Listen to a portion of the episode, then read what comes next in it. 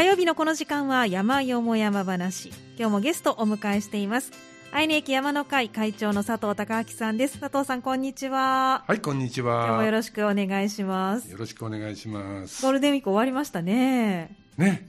まあもう私にとってはゴールデンウィークも、あんまり関係ない まあでもなんか割とねお天気最初心配しましたけれども。そうですね。いいお天気続き5ましたね。月に入ってからはいい天気が続い。てええはい、愛媛駅山の会も順調に活動をされてらっしゃる。そうですね。ねはい。もう今年に入ってからはほぼ順調に、うん。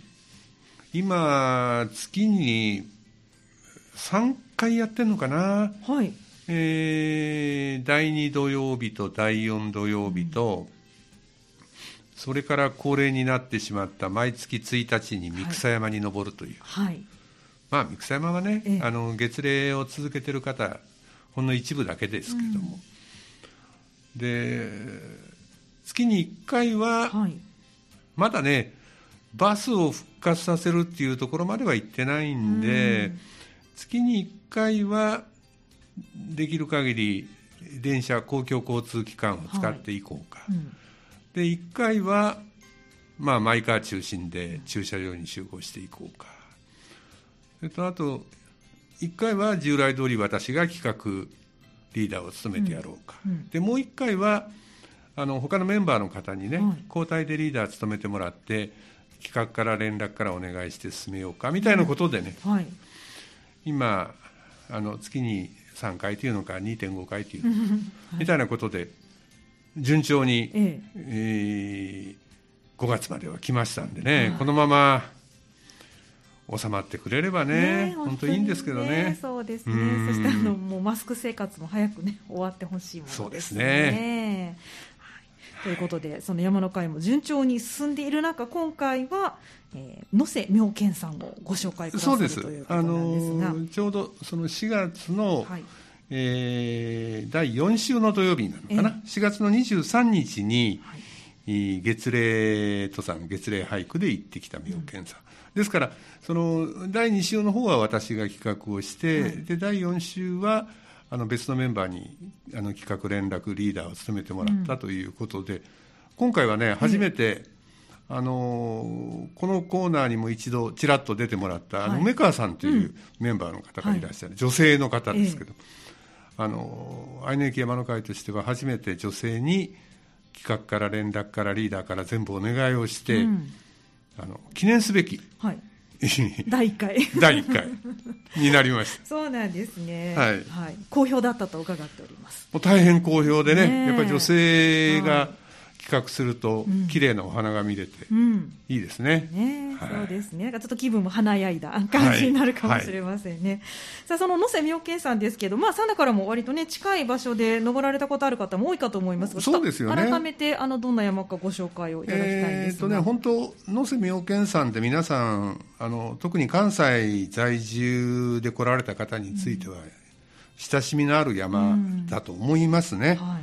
えー場所的には大阪府と兵庫県の境目になりますんで、えー標高が660メーター、660.1メーターかな、で山としてはあの関西百名山に選ばれてますしふるさと兵庫百山にも選ばれてますし、えー大阪五十山にも選ばれてる。うん。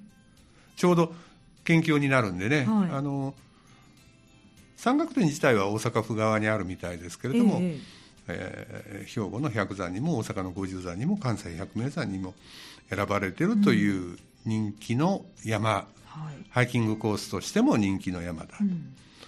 であと四等三角点が山頂にありますね。はい。そんな山ですかね。あと、まあ一番皆さんよくご存知なのは山頂にええあの野瀬妙見堂というはい。お寺がありますよと非常に珍しい形のお寺ですよね。形形というんですかね。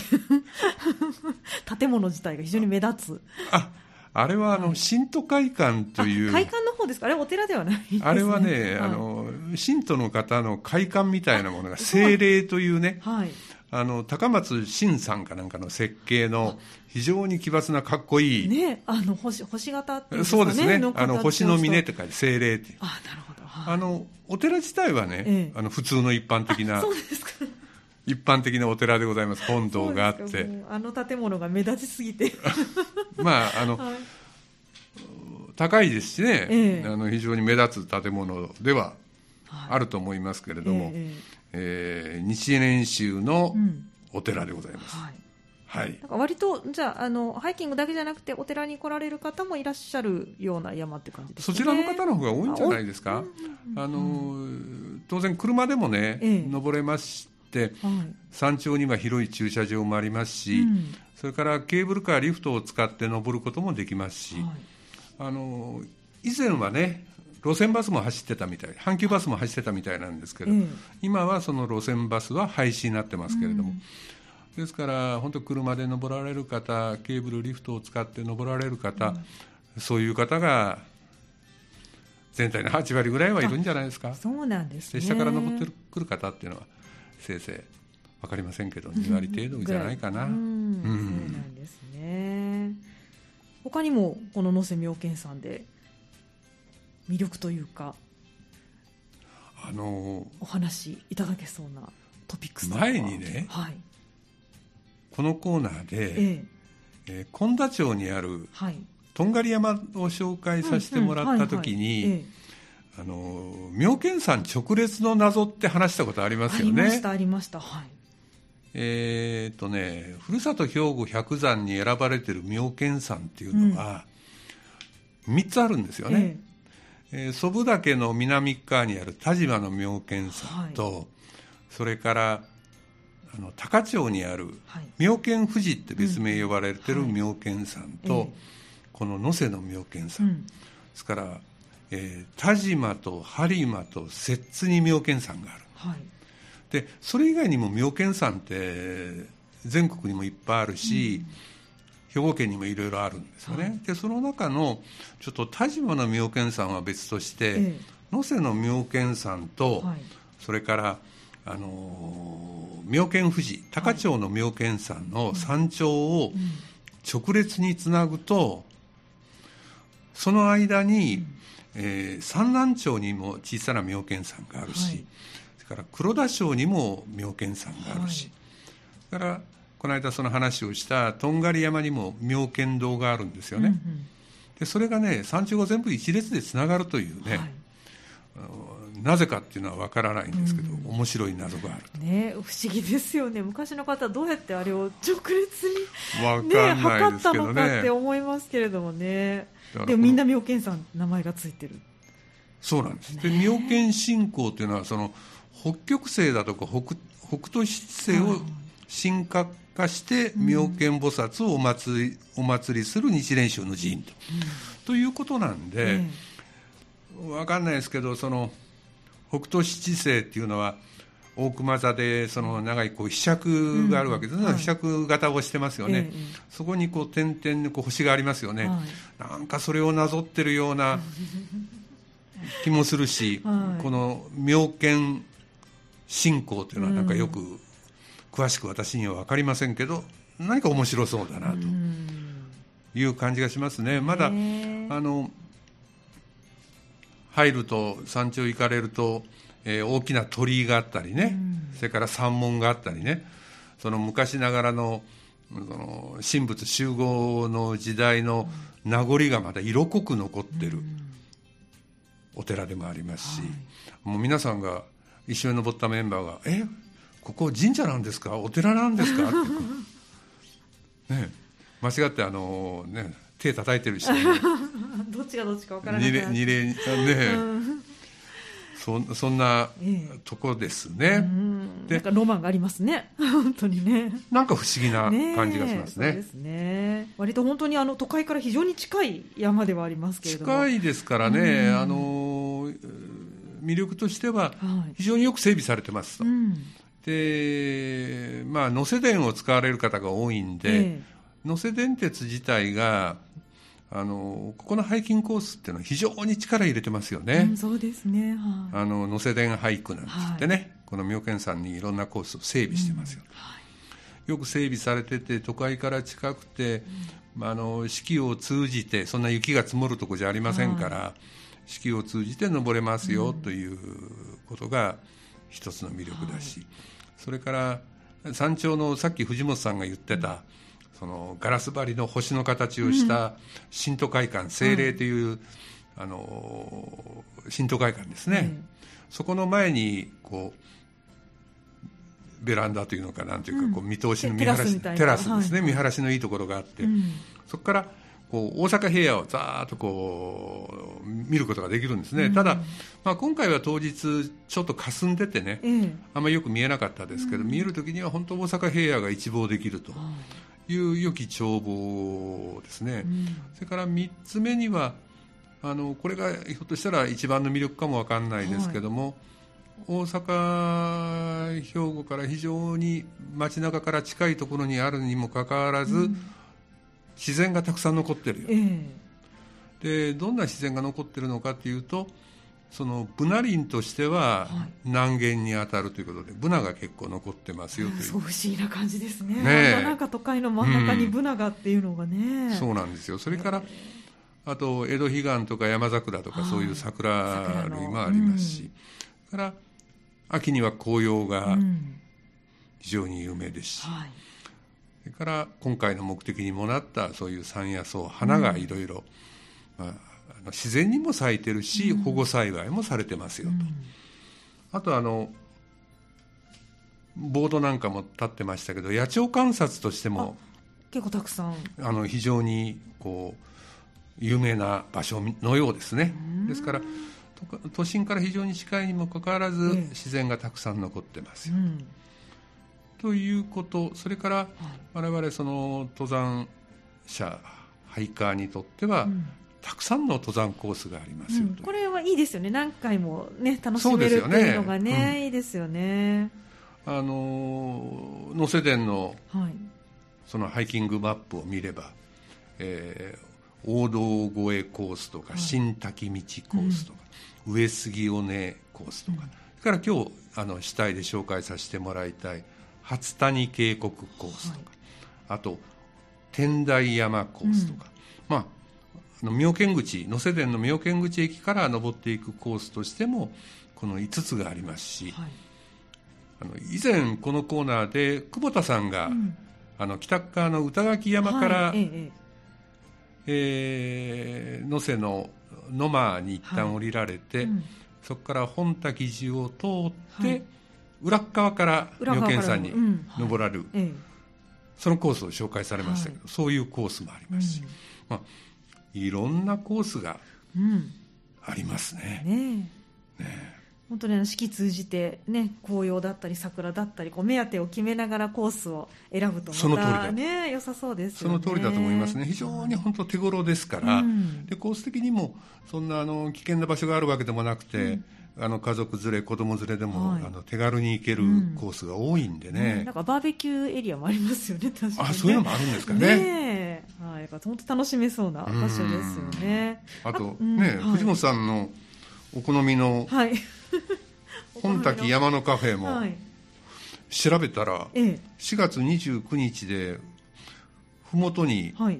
能勢マリアージュという名前に変更して、あ本4月滝山のカフェが移転移転してオープンしたみたいですし、はいあそうですか。本滝山のカフェには、ええこれ別の多分うん。お店が入りましたか？お店が入ったんですね、はい。本滝テラスっていうのがオープンしてるみたいですしそうですか。じゃあまた楽しみもまだまだあるこれもねということでね、こういう楽しみもまた全く別ですけれども、ね、いや下山後とか本当にあのねお茶ができるってはいやっぱ嬉しいですよね。車でも行けますしねあそうですね。はい、なまあ、るほど。そん。そういう魅お力もありますよと。いうことですね。はい。アクセスも非常にいいんですよね。そうですね、三田から行くと、えー JR で、まあ、宝塚で乗り換えるか川西池田で乗り換えるか、阪急をつないで、えー川西能勢口まで行くか、川西池田からそのまま歩いて川西能勢口に出るか、うん。まあ、どちらかの方法でそこから能勢電に乗ってはい。終点の妙見口と、うん。ですから電車でいうとちょうど1時間ぐらいかかるのかな、うん、車だったら割と早いですか、ね、車だったらそこまでかかんないと思いますね、ねそうですね。あの妙見口の駅前にも駐車場ありますし、うん。山頂にも駐車場ありますけど、はい、山頂まで行っちゃったらハイキングにはなりませんけど、はい、まあ、あの足の、まあ、非常に交通の便もいいところだと。うん、というこということは言えると思いますね。はいわかりました。ではあの後半は実際に歩かれたルートと見どころと伺っていきたいと思いますので、はい、後半もよろしくお願いします。はい、よろしくお願いします。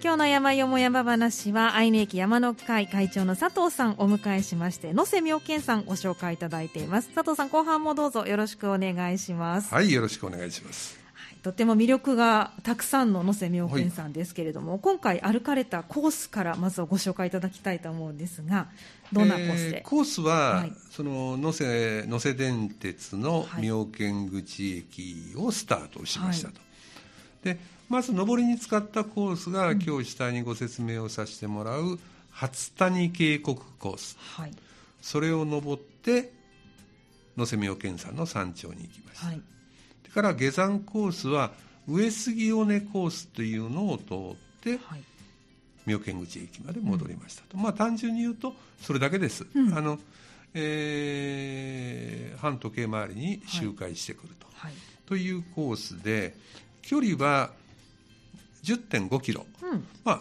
それそれなりに距離はありますと、うんうんはい、ただ高低差は650メーター、意外にあんまりないあんまりないですね、まあ妙見山の山頂が660メーターですから、ね。ええ、あの0メーターから登ったってそんなもんですから、はい、あと若干のアップダウンがありますから、650メーター、はい、でおそらくね標準コースタイムは3時間半ぐらい、はい。上りが2時間の下りが1時間半ぐらい、うん、で休憩を入れて4時間半見とけばいいのかなという感じですかね、まあ、でも本当のんびりハイキングって感じですね。あのーうん、本当急なところないですしね、はい、ゆったりとこう楽しめながら歩けるという、コースですね、はい、いろいろ見どころも多いと聞いて見どころもね、はい、多すぎて、ね、多すぎて。多すぎてびっくりです。そうなんですね。はい、その見どころをご紹介いただきたいと思いますが、はい。はい、えっ、ー、とねまず9時に妙見口の駅に集合しまして、はい、まあトイレなんかを済まして9時過ぎにスタートをします。お手洗いは妙見口にあるんですか？駅にありますから。駅に。駅に、駅にありますし、あの当然山頂付近にもいっぱいあります。あいっぱいある。途中はないです。はい。はい。わかりました。はい。まずはね、うん、そのあののどかな田園地帯をこう15分ぐらい歩いていきますけども、うん、その途中にねまずびっくりしたのは、はい、大紫っていう蝶々がありますね、はい、蝶々って私実際見たことあるのかないのかちょっとよく記憶がないんですけど、うん、大紫っていうのは日本の国鳥らしいですね。あそうですか。知りませんでした、はい、あの非常に大きな大型の蝶々ですね、うん、絶滅危惧種にもなっているようですけれども、はい、日本最大級の蝶々で、うん、この6月から7月に成虫が孵化すると。はいでそれのね飼育ゲージっていうのが大きいのがありましてね。ああそうなんですね。で蝶々のモニュメントみたいなのがこうありましてね、はい、でその大きなそのゲージカゴみたいなところが、の中で、えー、その蝶々が好きな何か木なのか草なのかが生えてまして、うん、まだあの卵なのかさなぎなのか分かんないですけど、はい、全然分かりませんでしたけど、えー、まあ、6月から7月にはそのゲージの中で大紫が成虫化すると、うん、それそれが見れるということだと思いますね。成長化したらそこから話すのかな？ちょっと分かりません。ねえ。どうなんでしょうね、そんな取り組みも。そういう取り組みがまずありますよと、それから少し歩くとね、はい、池田炭、はい、池田、まあ、池田近いですよ。ね、池田の炭ですね、はい、木炭、はい、で良質の木炭、池田炭の発祥の地という、そういう案内板がありました、うん。このよく読んでませんけど、はい、この辺り割とね炭が有名な有名な地域ですね。ですもんね、うん、その池田炭の案内板がありました、はい、で15分ぐらい歩くと、うん、ようやく登山口に入ってくる、はい、でその登山口には大阪緑の百選というね、うん。あの立派な石柱がありまして立ってまして、えーそこから川沿いに、まあ、川沿いっていうのは初谷川っていうはい。川に沿ってそのハイキングルートがあります。初谷川っていうのは稲川の上流になるんですね。うそうなんですね、でその川沿いにずーっと入っていく。うん。で初谷川っていうのはこういう川ですよっていうまた案内板があります、であとね不思議な形をした、うん。あのクヌギの木の案内があったりですね、えそれからその次にはね提灯測量なんて言ってね池がありましてね。測量。なんかね明治時代には、その水平を測量するのにはあ、はあはあ、提灯を並べて、はい。それを上下さして、はい、えー水平を測ったと。へえ面白い。というようなね、うん。その提灯測量のはい。案内板があったりですね、それからしばらく行くと今度はね「マブ試掘跡」って「マブ」ってあの間の歩くと書いてうんえ。あの鉱山で鉱石を取るために掘った穴ですね。えはあはあ、この辺り鉱山だったんですか？あの川西のちょっと手前に多田銀山っていうのが昔ありますよね、でその多田銀山の鉱脈に当たるようで銅がなんか取れたみたいへでそれの、うん。その試掘ですから試し掘りですね、うん。試し掘りをした穴が残ってます。でそれの案内板がまたあります。はいすごい。なんか歩くたびに何か案内があるんですね。15分の間にね、はい。3つ4つあってまた次うん。登山口から入っても15分ぐらいの間に3つ4つ、はあなかなか進みませんね。真面目に全部読んでたらですね、大変です。大変ですね。はい まあでも知っておきながらねそうです。歩くのがいいです、ね、でまたその登山口から15分ぐらいはい、はい入るとまた大きなねうん。そのゲージっていうのかな、ええ。そこにはね大狐のカミソリ。大狐のカミソリ。知ってます？とは何でしょうか？花ですね。あ 草。なんかカミソリと名前がついてしかも狐と名前がついてるけど大狐のカミサリというカミソリというね、あの栽培地があります、はい。これも保護栽培をされあてます。なるほど。はいあのまあ、自然にそこで咲いてたようなんですけれども、うん。鹿の害から守るために、うなんか数年前にその大きなネットが張られたと。でその花っていうのは7月の中旬に咲くようです、ほどはい。じゃあこれからですね。これからです。はい。あの彼岸花科の花で、うん。えーオレンジ色ピンク、オレンジ色みたいな花ですね、はいなかなか見たことないですけど、ええ。本当かっこいい。ね、カミソリって名前がついてますからなんかシュッとしてそうな、シュッとしてます。ね、感じがしますね。す。ちょっと関西的な発言ですけど シュッとしてるっていうのはね。でそのそれが7月中旬ですからその頃もねまた楽しみですし、ねそうですね。また行くとね、ええ。今度はね五八寸伝説っていうねまた看板があります。五八寸とは何でしょうか、えー太短い蛇わかんない。伝あ、説の。あ伝説の。ですからね、はい。土の子みたいなもんじゃないかなと思うんですけどねそういうまた案内板があります、はい。だからちょっと行くとね今度ね、岩タバタバコの保護地、あこれも保護されてるんですね、はい、岩タバネット張られてます。えあの岩タバコはね六個にも結構たくさん咲いてますけども、ええええこれは8月に入ってからだとえ思いますけど、うん。その岩タバコの保護地が。はい。でちょっと行くとね今度はね、卵と牙ってね卵と牙。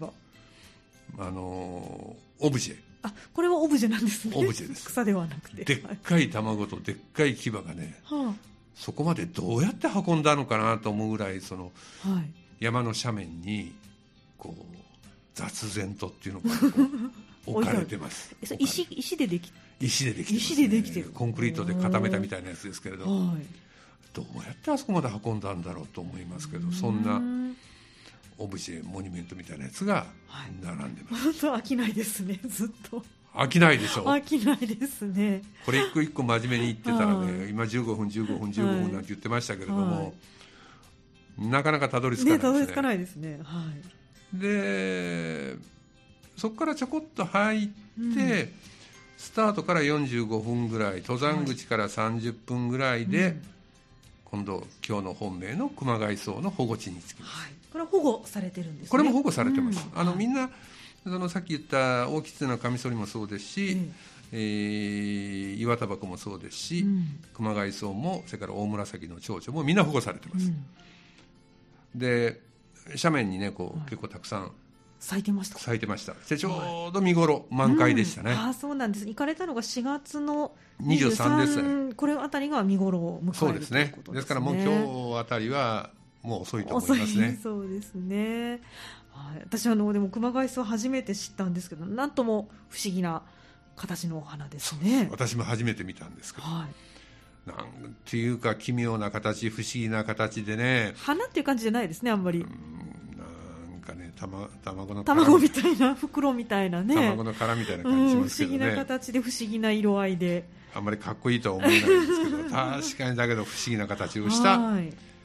これはね蘭花の厚森草属花らしいです、うん。はい、でやっぱりこれも絶滅危惧種レッドリストに入ってそうなんですね。だからまあ保護されてると。そういうことですね、うん、でこのね、はい熊谷草っていう名前がね、うん、変わった名前ですよね。そうですね。誰かがあの山の中なんで熊谷草って言ってましたけど。シャレみたいな。シャレみたいな。熊谷草じゃなくて、はい、熊谷の草なんですね。熊谷って何なんだっていうと、ええ、熊谷直実ってこれもあの、うん、今「鎌倉殿の13人」やってますけれども、はい、えー残念ながら出てこないんですよ。あそうですか。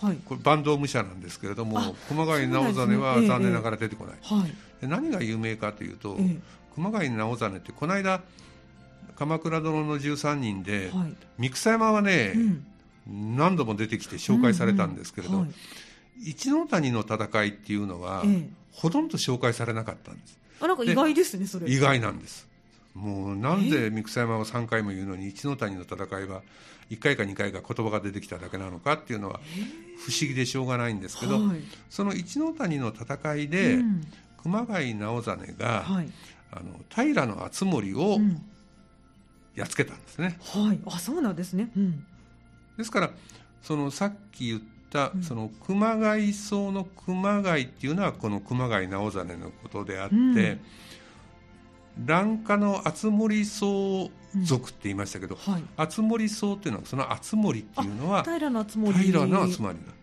す。へえはい。であの写真用意しましたけど、うん、厚森草っていうのはね、うん、私もあの以前このコーナーでも話をした利尻富士に登った時に、礼文島に行って、はい、礼文厚森草っていうのを見てきた写真があるんで、それ見てもらったら分かるんですけど。ね、はい白くてね非常にかっこいいんですよ、うん、で熊谷草はさっき藤本さん言ったみたいに、うん、なんか武骨な感じがするでしょ、うん、ちょっと色合いがね色合いなんかブツブツした感じの。なんか武骨なイメージの熊谷草と、はい。こう非常に高顔の美少年のような、平の厚森のような厚森草、うん、同じ種類らしいんですけれども、はい、同じような形をしてますけれども非常に、あの華奢な綺麗なイメージとゴツゴツしたイメージ。これね誰が名付けたのか分かんないですけども、うん、なんか素晴らしい名付け方だなと思って、うん、ね厚森荘の中でも熊谷直実をイメージしているっていう感じなんですか、ね、厚森相続の中で、うん、厚森相続って誰が決めたのか分かんないけどあの花を厚森草という名前をつけてね、うん、同じ種類の熊谷草、うん、方には熊谷草って名前をつけた、よっぽど歴史学者みたいな人がねなかなかつけたんですかね、うん、これもでもロマンがありますね。ロマンあるでしょう、ね、本当ロマンがある、うん、しかもちょっとタイムリーですよね、ね、ちょうど大河ドラマの重なって。そうです、ね、出てこなかったということではありますけれども。それ残念ですけどね、はいそうなんね、まあ、それはねなんかね膨らんだ形の新弁新弁っていうのは、はい、あのー唇のような形をした花びらですね、膨らんだ形の唇のような形をした花びらを、昔の武士が背中につけた幌に見立てて源平合戦の熊谷直実と戦いで敗れた撃たれた平敦盛に当てて名付けられたと、うん、だから非常にねロマンチックです。ねはい。ロマンを感じます。はい。この名付けた方を尊敬します。本当ですね。絶対お好きな方ですね。と思いますね、まああのーそういうものがね、珍しくおそらく私も初めて見たんで、ええ。関西の中でも保護さ保護して栽培されてるのここあたりしかないんじゃないかなと思いますからうんそうなんですね。今年は間に合わないですけれども、はい。また来年ねうん。ぜひはい見ていたぜひ行ってだきたいですね。もらいたいなと思いますね。でそこを出てすぐのところに、うん。ここから妙見山と書いてあるんですね。じゃあここまでは山ではなかった。山ではなかったという ことなんでしょうね。も道としては山道。山道ですよ、うん。山道なんですけど、はい。まあ、あのよく整備された平坦に近いようはない。川沿いの道を進んでくる、で看板がいっぱいありますよと、うん。でですからちょうどスタートから1時間ぐらい、登山口から40分ぐらいうん。でこれから登山口とはい。あの妙見山という案内板があって、うん。で地図があって図書がね12、はい。3回ぐらいあるかな。あそうですか。やっぱ谷ですもんね。そうなんです、うん。谷は12、3回ぐらいあると思いますけども、あのなだらかだし、え我々行った時はほとんど水量がなかったんで、うん。もう全く問題なかったですけども、まあ大雨の後なんかはうん。ちょっと避けた方がいいかもわからないけれども、今週なんか雨が多いですからちょっと来週あたりはもしかしたら水量が増えてるかもしれませんね、あのまあ一般的には歩きやすいうん。コースです。はい。で途中その山桜だとかうん。三つ股も終わってましたけど、ええ。そういうものが生えてたりですね、はい。あのおそらくええ。これから夏になってもね、非常に涼しい、うん。いいコースじゃないかなというふうに思いますね。割と。木陰になってる。木陰になってます。いいですね。木陰になって沢であの、はい。水が流れてて、うん。あんまりあのほぼフラットに近い状態で、っていうのが40分ぐらいうん。その沢を登っていってあとはい。車道に出ます、はい。でその車道に出てからは車道とちょっと山道みたいなのもいわばそこは妙見山のお寺の敷地みたいなところに入ってくるというふうに理解してもらったらいいのかな、うん。はい。だからあのその辺からはもう一般的な街中に入ってきて、はい。えー車が出てきたり人がいっぱい増えてきたりするような状況で、はい。えー妙見山の大きな鳥居が出てきたりとか、それから多くの参拝客観光客がいて、は突然別世界に出てきたような はい。雰囲気になってということでね、はい。ですからスタートしてちょうどうん。2時間ぐらいそこまでかかってるかな、はい。という感じですね、で山頂の手前の広場があったんでそこでお弁当を食べたりして、はい。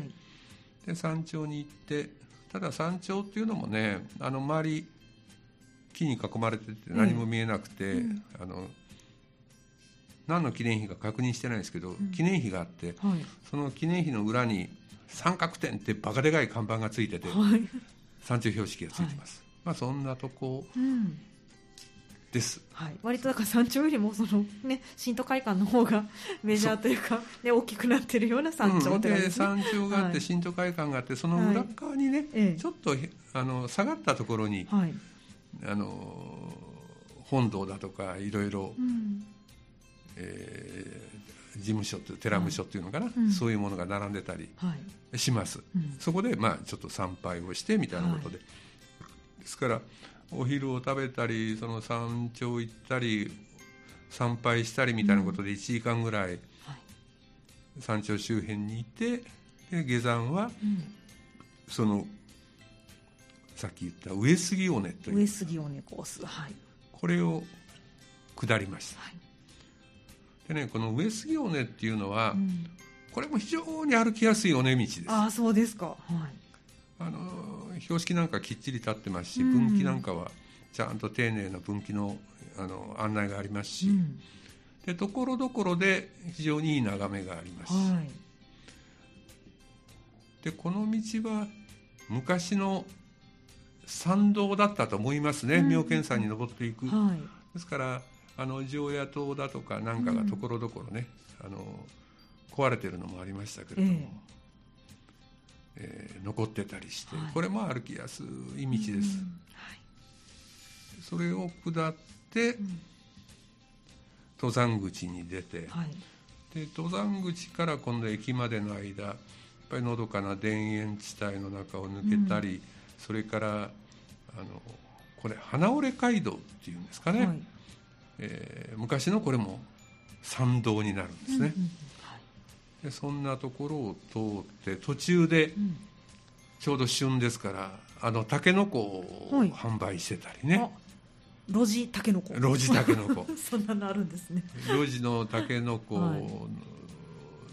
を販売してたり、まあそんなところをこうのどかに歩きながら、妙見口の駅まで戻ってくる、うん。だから下りは1時間10分ぐらいで帰ってきたのかな。あ早いですね、はいあっという間にうん。あっという間に帰ってきましたね、そんなコースです。はい、でも本当お聞きしていると季節問わず楽しめそうで、そうです、ね、しかも手軽に、これからさっき言った大紫がまずはい。孵化をすると思いますし、それから狐大狐のカミソリ。はい。これが7月になったら咲くでしうょうし、ん、8月には岩タバコが咲く。うん。真夏でもその初谷川渓谷うん。はおそらく涼しくてうん。歩きやすいでしょうし、秋になるとそのブナ林もありますからそうですね。非常に紅葉が楽しみです。し、はい。あとはあの青もみじも結構綺麗なところありましたんでね。んすわあじゃあそれは本当紅葉も紅葉いいでしょうね。綺麗だとうん。ですから本当ねあの年間通してはい。楽しめるうんところだなと、はい。